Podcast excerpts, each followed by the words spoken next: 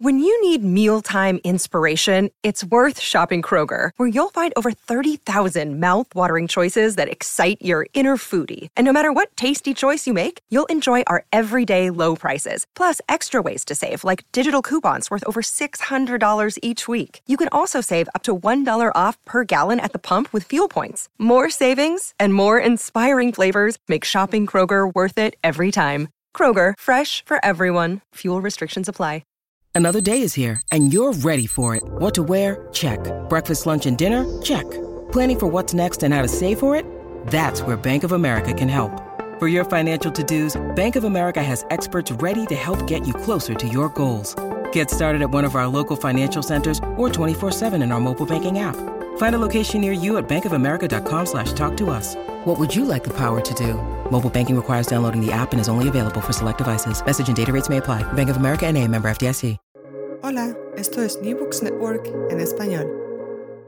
Hola, bienvenidos a un nuevo episodio de New Books en Antropología, un podcast de New Books Network en español. Yo soy Diego Garzón Forero, antropólogo y magíster en estudios sociales, presentador y anfitrión de este podcast.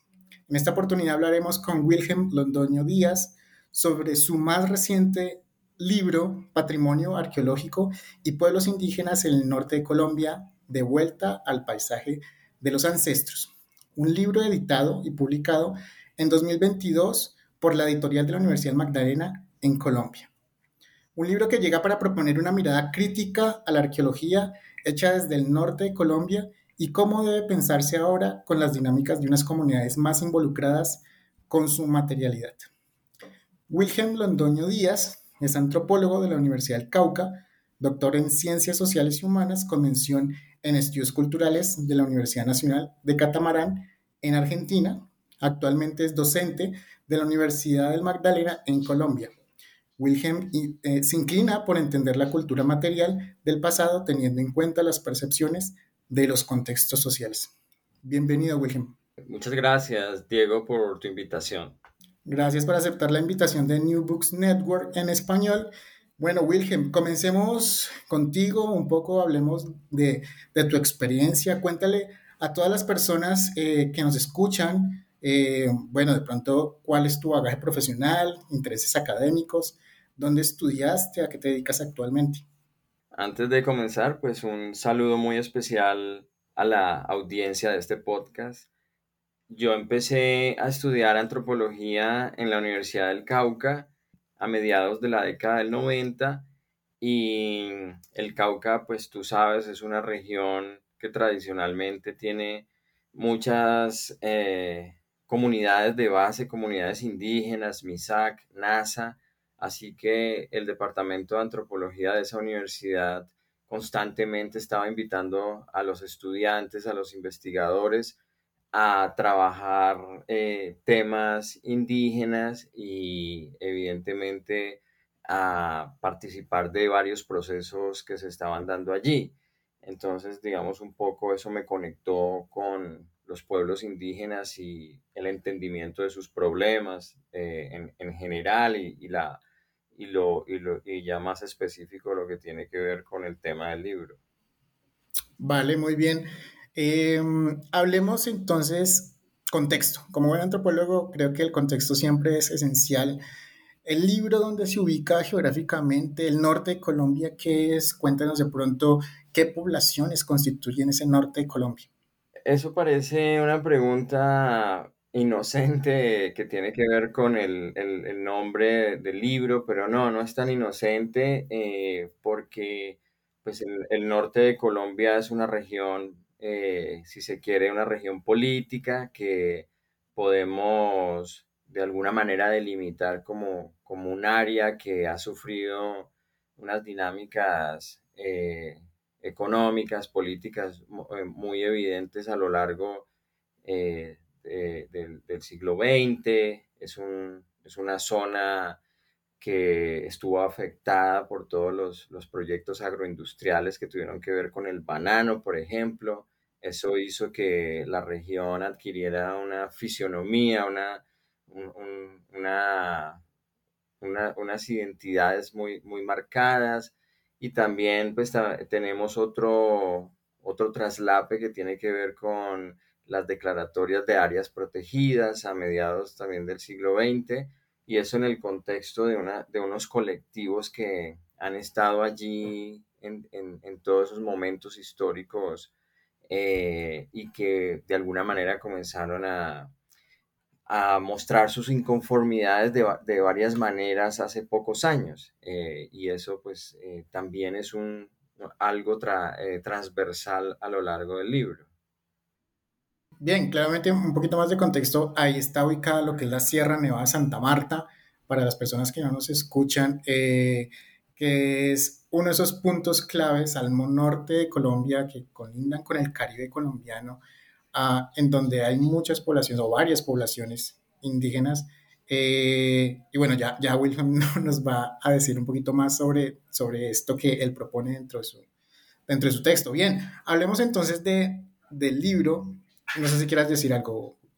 Sí, pues la Sierra Nevada de Santa Marta es una, estrella fluvial, como, como podríamos pensar que es el famoso eh, nudo de los pastos, que es donde la estrella hídrica colombiana, eh, donde nace el, el, río Magdalena, el río Cauca, el río Caquetá, el río Putumayo. En la Sierra Nevada de Santa Marta nacen varios ríos que, que desembocan en lo que podrían ser tres grandes cuencas y cada cuenca tiene sus características. Está, digamos, al sur todos los ríos que desembocan en la Ciénaga Grande de Santa Marta, eh, que es un acuífero muy particular, es un, es un territorio protegido por sus, pues, declarado de interés mundial por sus características ecológicas Después están todos los ríos que desembocan en el Mar Caribe y todos los ríos que desembocan en, el valle que se forma con, la, con Valle de Upar, entre la serranía del Perijá y la, Sierra Nevada de Santa Marta. Eso, digamos, es el escenario del, libro. En toda esa zona hay comunidades étnicas y también hay que entender que esto colinda, eh, por ejemplo, tenemos a, menos de 50, 60 kilómetros, alturas de 3.000, 3.500 metros y después tenemos toda la costa caribe que eh, fue, fue, y es un área de comunicación de, de, las comunidades, no solamente entre las comunidades, sino más allá con, con otros territorios, uniendo territorios, uniendo las culturas, eh, bueno, que están asentadas en Panamá, Costa Rica, Venezuela, las Antillas Menores, etcétera. Entonces, es un área de mucha interacción, de mucho movimiento, no solamente en el, en el pasado, sino también en la actualidad. Por este, ese contexto y ubicarnos y ubicar a todas las personas que nos están escuchando, ahí usted y también que nos está escuchando, sí una ventanita más y, y busque ahí un mapa, busque un mapa, eh, Sierra Nevada Santa Marta y busque y verá que todo lo que está escribiendo Wilhelm, ahí usted puede de pronto estarlo viendo un poquito mejor. Eh, bien, entremos en materia, hablemos del libro, eh, Patrimonio Arqueológico y Pueblos Indígenas en el Norte de Colombia, de vuelta al paisaje de los ancestros publicado por la editorial de la Universidad Magdalena. Eh, bueno, de forma general, ¿qué es este libro? ¿Por qué publicar un libro como este? Bueno, este libro nace de una preocupación que yo comparto con diversos académicos, con diversas académicas, eh, que tiene que ver con lo que piensan muchas comunidades indígenas de lo que es el trabajo del arqueólogo. Eh, no es una pregunta eh, evidentemente común preguntarse si lo que hace un, arqueólogo es correcto, pero por la manera como los movimientos sociales han venido ganando terreno, por las demandas de los movimientos sociales al respecto de controlar lo que se dice sobre ellos, la manera como han sido construidos en las narrativas históricas, eh, por ejemplo, en Colombia se han escrito alrededor, diría, de unos cuatro o cinco manuales de historia y todos los manuales de historia repiten eh, un lugar común en relación a los indígenas de la Sierra Nevada de Santa Marta, por ejemplo, eh, en el que plantean básicamente que con la conquista quedaron extintos y después de unos reacomodos eh, aparecieron unas comunidades que serían las comunidades actuales y eso genera de alguna manera una desactivación de demandas territoriales, políticas, eh, etcétera. Entonces, eso básicamente es lo que el libro intenta decir, comentar con, los casos de, la, de la Sierra Nevada de Santa Marta en especial tomando en consideración algunos planteamientos de, las comunidades Kogis o, o, que son como la materia eh, prima en términos de narrativa de lo que acoge el libro. El, libro es un libro complejo en el sentido de que está, está haciendo un, una, suerte de hablar por, e, por, ellos, pero ese hablar por ellos es sobre unas temáticas que están documentadas incluso en publicaciones que son netamente cogis, ¿no? Es decir, eh, hay una intertextualidad que el, que el libro recoge y trata de situar esos casos para mostrar efectivamente una, una molestia que hay en términos de una narrativa histórica que podríamos decir que es republicana, académica, hegemónica, eh, y esa molestia se traduce en unos comentarios muy específicos que después de, leer el libro uno, uno, los entiende claramente. Vale, hay, algo ahí también que al ir leyendo el libro, eh, tú dices, este libro hay que leerlo también de forma como, yo lo, como se organizó, como de, de esos capítulos que es mejor no saltárselos. ¿Por qué esa, esa intención? Bueno, ok, pues si el, miramos el orden de los capítulos, eh, el reclamo que hay, por ejemplo, sobre, sobre un sitio que nosotros llamamos Pueblito Chairama, pero que, que localmente se conoce como Teicú.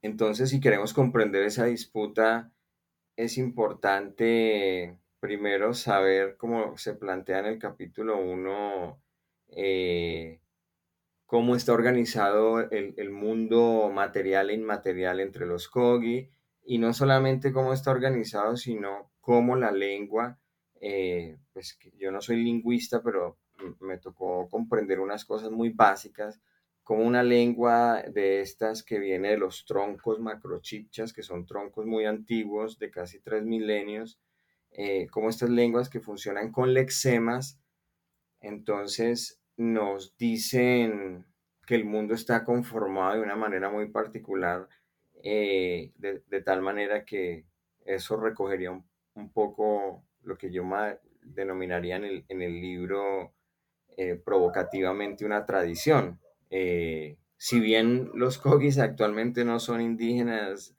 tal como estaban en el siglo XVI y como son descritos en las crónicas, eh, sí conservan unas lenguas muy antiguas que hacen que el mundo se vea totalmente diferente desde esa óptica.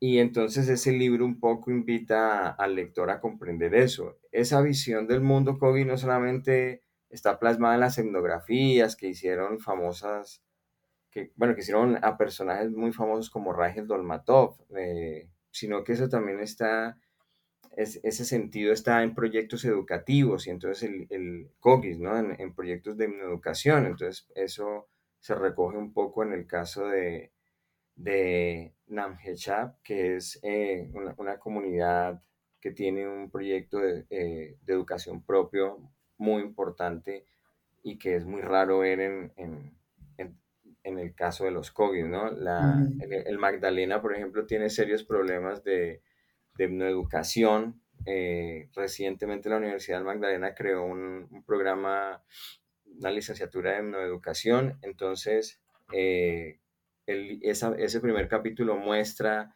cómo ese proyecto político está alimentando un sentido de revalorización de la cultura eh, y dentro de ese proceso pues comienzan a aparecer como e, esas críticas a, a, cómo han sido los, dibujados los, los Kogis en los relatos historiográficos. Y el segundo capítulo yo presento unas cosas muy interesantes que, que, tuve la oportunidad de, conocer leyendo eh, un, libro que salió hace algunos años que era sobre los arqueólogos espías que estaban asociados de alguna manera a la compañía bananera y efectivamente uno de los que llegó a Santa Marta, que fue John Alden Mason, fue capturado en, México haciendo espionaje, fue deportado. Eh, hubo un antropólogo mexicano, Miguel Gamio, que intercedió por él, eh, tal vez motivado por las recomendaciones de Franz Boas, que, conocía a, estos personajes. Y estos personajes fueron los que comenzaron a crear esa idea de, que, de que la Sierra Nevada de Santa Marta era un lugar para hacer arqueología. Hay una cosa muy interesante que, está narrada en el libro y es cuando hay un, señor que se llamaba Marshall Saville que le dice a un, joven que, vaya a hacer arqueología a, Santa Marta y le dice pues que, lea que han escrito los españoles sobre la región y el tipo pues lee las crónicas del padre Julián, en la famosa Perla de América, donde se, donde se dice que hay unos gigantes eh, que fueron derrotados por los españoles y cuando uno lee el documento del padre Julián, el padre Julián usa una expresión que, en la Edad Media era muy conocida, eh, que señalaba que existieron unos gigantes que eran el resultado de la cópula entre, entre ángeles y, y mujeres. Y Julián utiliza en el libro eh, la misma expresión que aparece en, la, en, el Génesis, y eso no es gratuito. Eh, Julián está jugando con, con toda esa iconografía medieval para hacer sentir que los conquistadores españoles realmente lograron dominar personas gigantescas. En fin, eso hace parte de esa imaginación de la conquista y entonces es muy interesante porque eh, cuando este explorador llega a Santa Marta, lo primero que hace es medir a los cogis. Y, en su tesis doctoral están las tablas de medición. Y después él llega a la conclusión de que no, de que, no, de que los cogis no pueden ser los descendientes de los, de los taironas porque son pues prácticamente enanos. Y cuando él comienza a hacer mediciones, porque parece ser que en su reporte para poder que le pagaran tenía que llevar esas mediciones, cuando hace mediciones entre los Wayuu, los, eh, él dice, bueno, tal vez los Wayuu son los, descendientes de los Taironas, pero los Wayuu le dicen que no, que ellos no tienen nada que ver con esos sitios de la sierra. Entonces, no se puede entender todo esto de lo Tairona, eh, la cultura Tairona, que, es algo sobre lo que se escribe desde el siglo XVI. Es una tradición historiográfica, pues es un tema de historia, digamos, que viene del siglo XVI y no se puede comprender esos escritos sin todo ese trasfondo medieval y esa imaginación medieval de que los españoles lucharon contra gigantes. Y ese es el capítulo 2, eh, que de alguna manera ayuda a comprender lo, lo que pasará unas décadas después en, la, en 1980, cuando comienzan a llegar las primeras misiones arqueológicas eh, y ya allí la pregunta no es por gigantes como había ocurrido décadas atrás, eh, sino que la, la, pregunta es por cómo los taironas habían sido ecológicamente viables. Y esa es, y esa es una historia que en algún momento algún Kogi decía, bueno, esa es una historia que no es nuestra historia, es la historia de los arqueólogos, eh, porque nuestra historia ha sido de generar procesos de resistencia, replegarnos en la montaña, eh, de movernos, y entonces, por ejemplo, cuando uno hace algunas entrevistas, algunas comunidades que están asentadas en, en lo que sería la sierra, pero que le pertenecería al municipio de Ciénaga, esta gente pues, eh, lograron de alguna manera sobreponerse a, unos proyectos de disolución comunitaria eh, porque se movieron de, unas cuencas que estaban más al norte en el departamento de La Guajira y lograron ocupar estas, estas serranías recientemente. Entonces, esa movilidad, digamos, también ha sido un, ha implicado un proceso de pervivencia cultural eh, Y ya el, capítulo 4 explica un poco mejor cómo esta pervivencia cultural se ha logrado a través de, de unas actividades que tienen que ver con el manejo del territorio, el visitar el territorio, el comprender el territorio como un ser que habla, con el cual hay que comunicarse y la comunicación que se hace con ese ser es a través de unas, unos cuarzos que en algunos documentos los arqueólogos consideraban basura, pero bueno, sabemos que se llaman tumas, que se depositan en unos lugares que se llaman esuamas, y cada esuama tiene una función. Entonces, los seres humanos en su tránsito en este plano existencial dialogan con el territorio y si tienen problemas, por ejemplo, con las cosechas, tienen que ir a los esuamas eh, que tienen que ver con las semillas. Si, por ejemplo, hay alguien en la familia que tiene una picadura de un animal y resulta que esa picadura se complejizó, esa picadura se infectó, eh, hay un problema en la piel, entonces tiene que ir a los lugares donde se hace pagamento a los animales que pican. Eh, y esos pagamentos implican el depósito de estos cuarzos, conchas, toda una materialidad que está en, regada por todo el Caribe colombiano y que algunos cuando, algunos arqueólogos cuando lo han datado, las dataciones le dan 100 años, 60 años, es decir, eso es algo que ha sido persistente, constante, se ha mantenido, pero la arqueología lo ha preterizado. Eh, y entonces el capítulo 4 explica un poco esa dinámica territorial. Hay un antropólogo que yo cito en el libro, el profesor Julio Barragán, que él lo explica muy bien, y es cuando un joven Kogi comienza a hacer todos sus pagamentos en el territorio y pasa algunos años recorriendo el territorio, caminando el territorio, eh, después en, su madurez toda esa actividad le ha dado una visión de, lo que es eh, la nación Kogi, la comunidad Kogi, y, eso pues es un proceso formativo, eh, sabe en cada cuenca qué familias viven, quiénes son, cómo se comportan, de qué viven.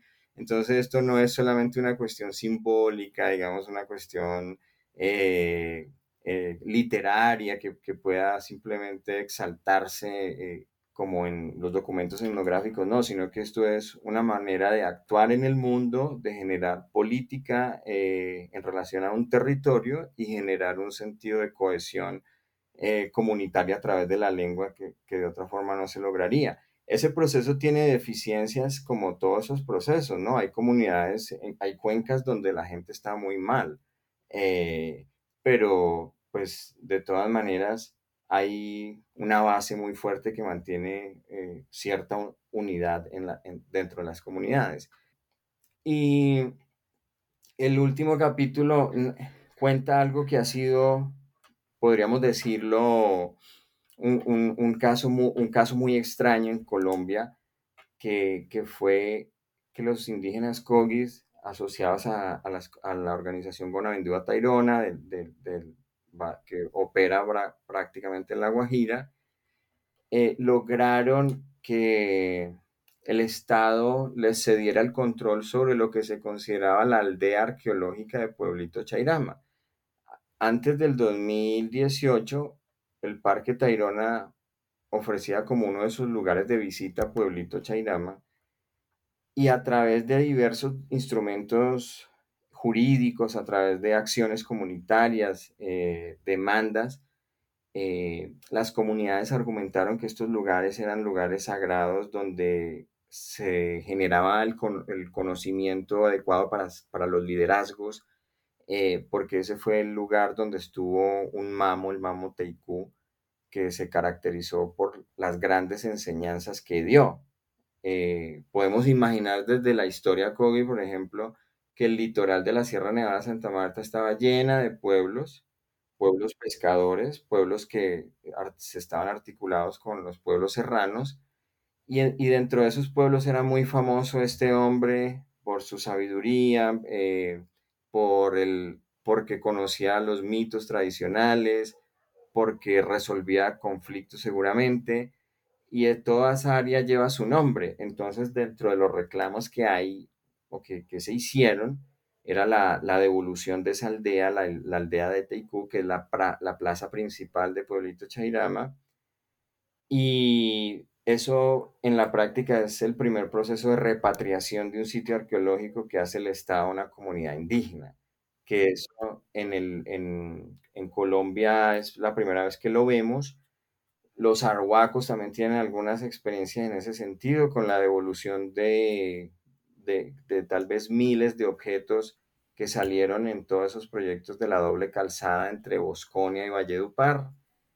Eh, y eso es muy, las repatriaciones son muy comunes en, en, en todo lo que serían las, las comunidades anglófonas o, la, todas las comunidades del Commonwealth. Eh, hemos visto repatriaciones en los Estados Unidos, hemos visto que el Estado le pidió perdón a los indígenas en Canadá, en Nueva Zelanda.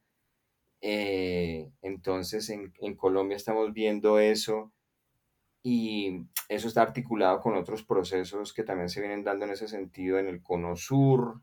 Hay algunas repatriaciones que se han dado en Argentina, eh, de restos incluso de caciques que murieron presos en, en, en, algunos centros de observación, museos, y sus restos volvieron a las comunidades. Entonces, digamos que el, el, el, orden de los capítulos le permite a uno entender, oiga, esta gente porque está reclamando que esas vasijas son de ellos, si ellos pues no las cuidan, si uh -huh. eso están en fincas que no son de su propiedad. Entonces, un poco el libro da herramientas para, para comprender eso. Vale. William, creo que ah, también podríamos dar un contexto ahí importante en todo esto, y es que bueno, toda esta zona actualmente, y bueno, yo creo que desde hace varios años también, es una zona bastante turística, claramente las personas que nos escuchan, eh, imagínense el Caribe, playas paradisiacas, eh, playas que son todo el estereotipo lindo de lo que es una playa, y creo que aquí viene eso también a entrar en juego. Claramente las comunidades que llevan años de los años en estos lugares, también ven cómo esta modernidad, entre comillas, llega a través del turista, a través del consumo.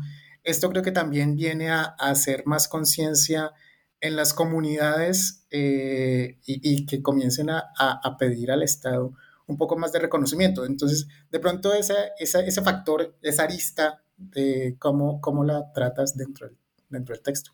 El, el texto afronta directamente esa situación y ante el reclamo de reconocimiento político, eh, también eh, el reclamo sobre una autonomía educativa, eh, pedagógica, también las comunidades han venido apropiándose de, las ofertas que da el turismo y, utilizándolas en beneficio propio, ¿no? No hay, digamos, un, un proyecto de obstaculizar el turismo, no hay, un, hay una demanda de una autonomía territorial. Hay, hay ciertos sitios que dicen, esos sitios no se pueden ver, no se pueden visitar, no se pueden tocar. Y hay otros sitios que dicen, sí, esos sitios están abiertos y, y, y hay apertura total.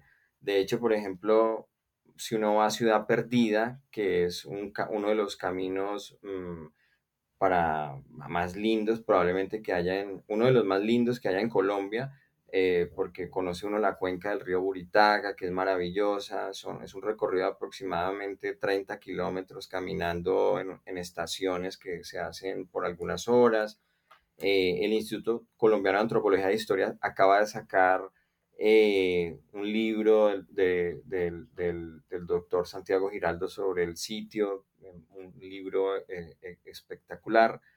y entonces, digamos, la, eh, allí se visita el, el, Mamo Romualdo, que usualmente está allí, atiende a la gente y eh, hay un contacto muy cercano con el turista y de alguna manera hay también una resignificación del turismo, ¿no? No, es, no hay necesariamente un, una oposición a, a, a, que, a, que, haya turismo, hay formas en las cuales la, las comunidades se han apropiado de esto y, por ejemplo, yo no, yo no he probado hacer los tours con los Wiwa, pero parece ser que son, es un tour, digamos, donde hay un valor agregado por, por hacerlo, digamos, con ellos y no hacerlo con, con una empresa de vaquianos tradicional que también, digamos, eh, pues es, es, es, fabulosa, ¿no? La, el, el, la calidez de los vaquianos, de, ya, ya sean Wiwas, Kogis, en, en ese trayecto, eh, digamos, es una cosa muy agradable. Entonces,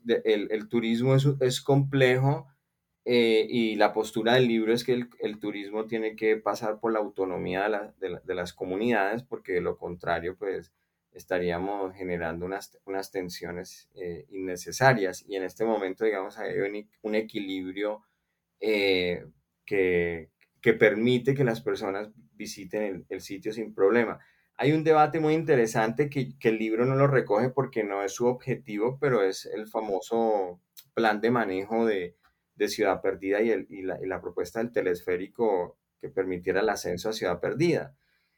Y, hay una parte importante de personas que dicen, no, eso no se puede tocar, y otra parte de personas que dicen, bueno, sí se debería hacer porque, digamos, una persona eh, minusválida, una persona que esté en silla de ruedas, eh, no puede ir a visitar el sitio, sería muy complicado. Y si hay un telesférico, lo podría hacer. Entonces, no es un tema fácil de abordar si, lo, si, si comenzamos a discutir esto del patrimonio como una cuestión que, debe ser del disfrute de todos. Eh, y, y, evidentemente las voces locales hay, habría que consultarlas porque no necesariamente estarían oponiéndose a, proyectos de esta envergadura, ¿no? Em, bien, de pronto el libro, yo leyéndolo, también decía, esto, esto hay que masificarlo un poquito más. Esto de pronto tiene cabida incluso no solamente dentro de los académicos, dentro de los colegas, antropólogos, arqueólogos, ah, sino que de pronto podría ir un poquito más a esos turistas que van allá, al resto de Colombia, incluir de pronto ese tipo de, de, debates dentro de la formación de, mentes jóvenes. No sé, ¿hay alguna, alguna preocupación de pronto el libro al momento que los escribías eh, de generar conciencia en el resto de la población colombiana o en muchos turistas, porque no solamente los colombianos vamos a todas estas zonas, sino muchos turistas extranjeros que llegan a todos estos sitios arqueológicos, que son patrimonio? Bueno, ¿tienes, ¿tienes alguna intención sobre eso? Sí, eh, efectivamente hay un interés porque la gente reconsidere algunas historias que se han tejido en torno a, la región, por ejemplo. No fue una región llena de gigantes que, fueron exterminados. Eh, fue una región que tuvo muchos problemas por la manera como fue involucrada en la geopolítica global a, a principios del siglo XX a través de la producción de banano. Eso generó cosas interesantes y otras no, no tan interesantes, por ejemplo. Eh, lo, lo, que pudiera ser interesante está retratado en la, en la hojarasca de, de, García Márquez. Eh, claramente allí hay una posición sobre, sobre lo, lo que ocurrió, eh, pero también, digamos, eso permitió, por ejemplo, que apareciera el ferrocarril y todo lo que eso implicó en la, en la historia del, del Magdalena. Entonces sí hay un interés en que eh, el, se, lea la región con, con, otros, con otros ojos eh, y también pues eh, que podamos entender que el territorio que estas personas consideran, la palabra es muy, muy trillada ya, sagrado, pero es, digamos, eh, es un territorio que tiene unas marcas que se pueden leer y eso es importante tenerlo en cuenta. Nosotros como no tenemos ese lenguaje, no estamos en ese código, no estamos en esa sintonía, nos cuesta mucho trabajo comprenderlo. Nosotros conocemos de los libros, vamos a formarnos a, a las universidades, conocer es, digamos, una, una, una cosa de enfrentarse con abstracciones como el libro, digamos, pero en, en, el contexto local conocer es otra cosa, conocer es, es caminar, dialogar, estar en, en, el territorio y, y, nos, y muchas de esas playas que nos, en las cuales nosotros nos tiramos a, a con, con, bronceadores son sitios donde estos personajes van a hacer consultas, a comprender el mundo eh, y eso, digamos, merece un, un, como un, merece un, una pausa para, para tratar de entenderlo, ¿no? y, es, y, en ese sentido es interesante que, que, el, lector pueda conocer que cuando visita las playas del litoral de la Sierra Nevada de Santa Marta, está, por ejemplo, ante una serie de, sitios que incluso ya están catalogados, registrados en, en un decreto que yo menciono en el libro muchísimo, que es el decreto 1500, decreto presidencial 1500 del 2018 donde están los 320 algo sitios Xi eh, que es un lexema, que el chi es como la unión del tejido de, todo lo que es, de, todo lo que está unido en, un tejido. Eh, y entonces esos, esos puntos unidos tradicionalmente se conocen como la línea negra y cada sitio tiene una función, cada sitio tiene un nombre, eh, cada sitio tiene una conexión. En, el otro día en una conferencia, el, un mayor de Taganga, Ariel Daniels, contaba cómo esos puntos que están en la montaña servían para poder navegar, para poder ubicar las canoas en los trayectos largos o mar abierto cuando salían a, hacer, a capturar pargos, a pescar pargos. Entonces, hay una historia de fondo que no podemos desdeñar y que el libro invita a conocer y cualquier persona que esté en Santa Marta bañándose, por ejemplo, en Don Diego, Palomino, eh, si está en Palomino, eh, puede caminar un par de kilómetros al norte y llega a la desembocadura del río Jerez, el río San Salvador, eh, y puede imaginar que todas esas son las autopistas que permiten que la gente baje de la sierra, coja el mar y se, y se comunique con cualquier lado de la costa. Hace algún tiempo también nos hablaban de los matrimonios que se hacían de personas que vivían en, en Taganga, Gaira, en Santa Marta, por ejemplo, con indígenas que vivían en las partes altas de la sierra, en, unos matrimonios exogámicos que, que todavía existen, ¿no? Eh, y entonces esa, esa otra Santa Marta que, que no hemos querido ver está allí viva está vigente y el, y el libro es una herramienta para poder percibirla, comprenderla y saber que nuestro mundo, pues nuestro, no, no, es el único marco de referencia, que es un poco lo que los antropólogos queremos siempre hacer con nuestro trabajo. Vale, vale, muy bien, chévere. Entonces, si usted nos está escuchando, recuerde que puede encontrar este libro en librerías, ah, puede encontrarlo, creo que también es distribuido por Siglo del Hombre Editores a nivel Colombia para que lo pueda de pronto consultar, su versión electrónica, su versión impresa. Bien, vamos, vamos terminando, Wilhelm. Yo le quería preguntar, bueno, este libro creo que ya con esto que nos acaba de contar Will, Wilhelm, responde esta pregunta, pero pues bueno, hacerla más explícitamente. ¿Hay un, ¿Hay un propósito, una intención política en este libro? De pronto eh, tuya, de pronto de las comunidades con las cuales has trabajado muchos años en la zona? ¿Hay una intención política en el libro? Bueno, sí, el, libro tiene una intención política en, eh, muy marcada porque hace parte de toda una tradición arqueológica que pues podríamos situar en el sur, en el, sur global. Eh, el libro está fundamentado en, en, el trabajo de otros arqueólogos que han trabajado estos temas en, en, Sudáfrica, por ejemplo.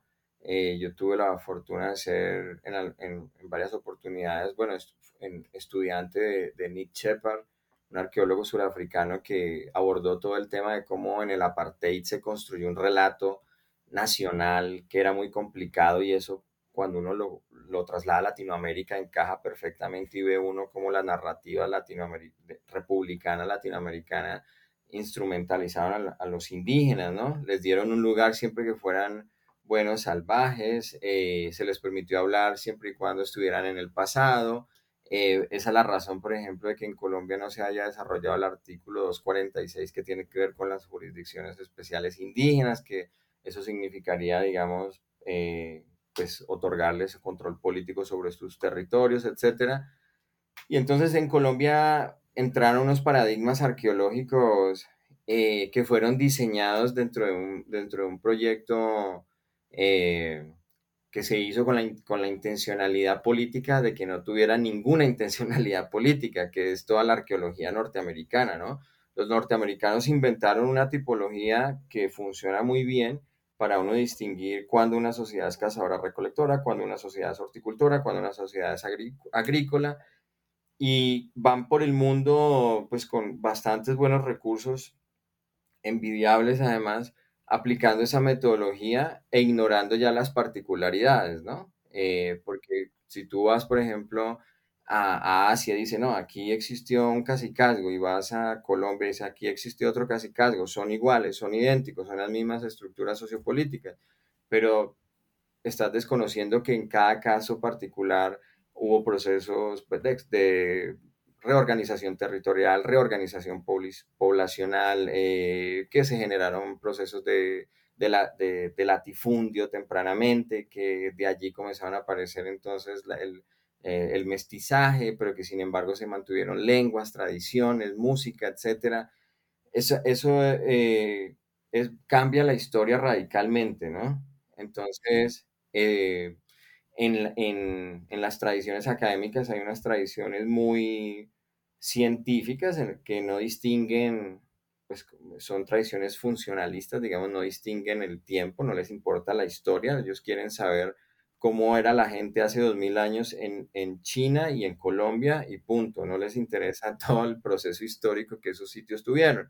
Y hay otra arqueología que es la, bueno, una arqueología más histórica, no histórico-cultural, sino una arqueología histórica que tiene en cuenta esos procesos eh, y que va documentando la manera como, se, como, como los sitios arqueológicos incluso van, van haciendo parte de, procesos de expansión de tierra. Uno no puede entender la arqueología en el Caribe sin entender que todos los sitios que aparecieron en las primeras tres décadas del siglo XX fueron producto de, la siembra de banano.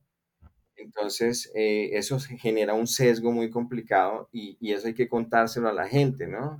los primeros arqueólogos que llegaron a Colombia venían en, las flotas eh, que tenía la, la, UFC, la United Fruit Company.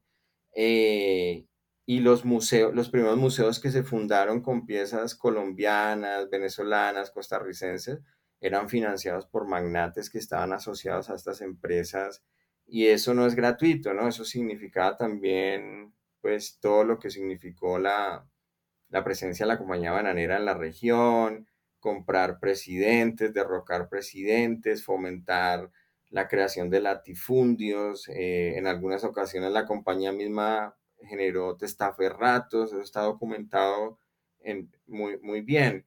Entonces, la intención política es leer esa historia que no, que no es una historia alternativa, sino que es la otra historia, ¿no? Es, es la historia de los vencidos, si lo queremos poner en esos términos.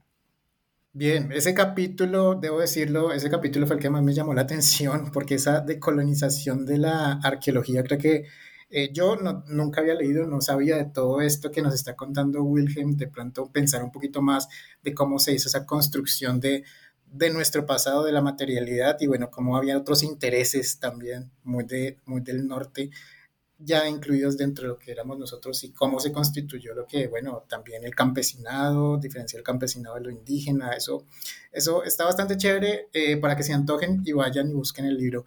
Muy bien, Wilhelm. Eh, bueno, creo que podemos ir terminando. Ah, bueno, tenía una última pregunta que se me acaba de ocurrir eh, ahora y es, bueno, este libro es hecho por un antropólogo eh, con mucha experiencia en arqueología. Mm, pero este libro es para quién? ¿Para un antropólogo? ¿Para un arqueólogo? ¿Para, para quién es este libro?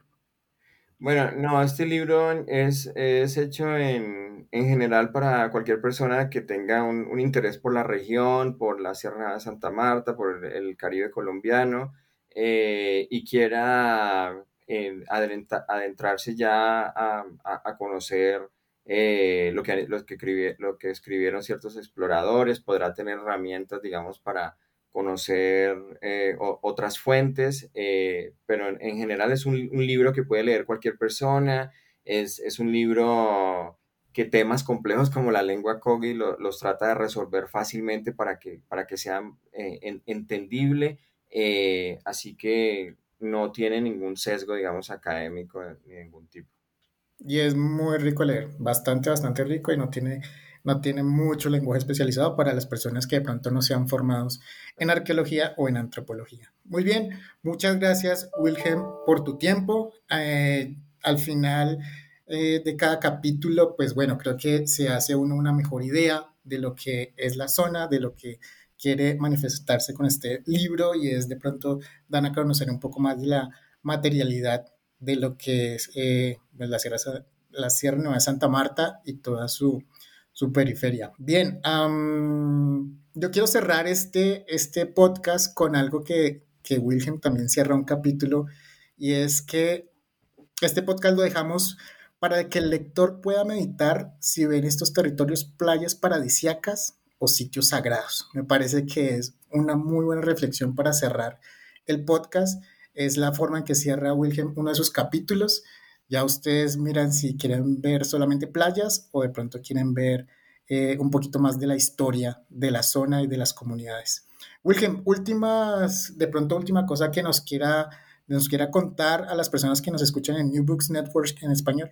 Invito también a que exploren otros libros que hay en la editorial de la Universidad Magdalena sobre el tema. Está el libro de la antropóloga Angie Prado, por ejemplo, sobre eh, los Cágaba y todo el proceso de reparación en términos del, conflicto.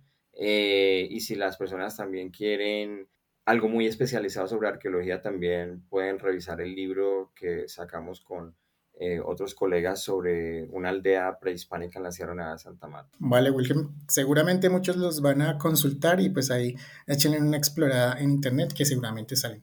Bien, muchas gracias a todas las personas por escuchar New, New Books en Antropología, un podcast de The New Books Network.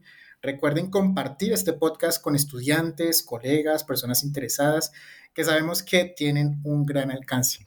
Yo soy Diego Garzón y hasta la próxima. Muchas gracias.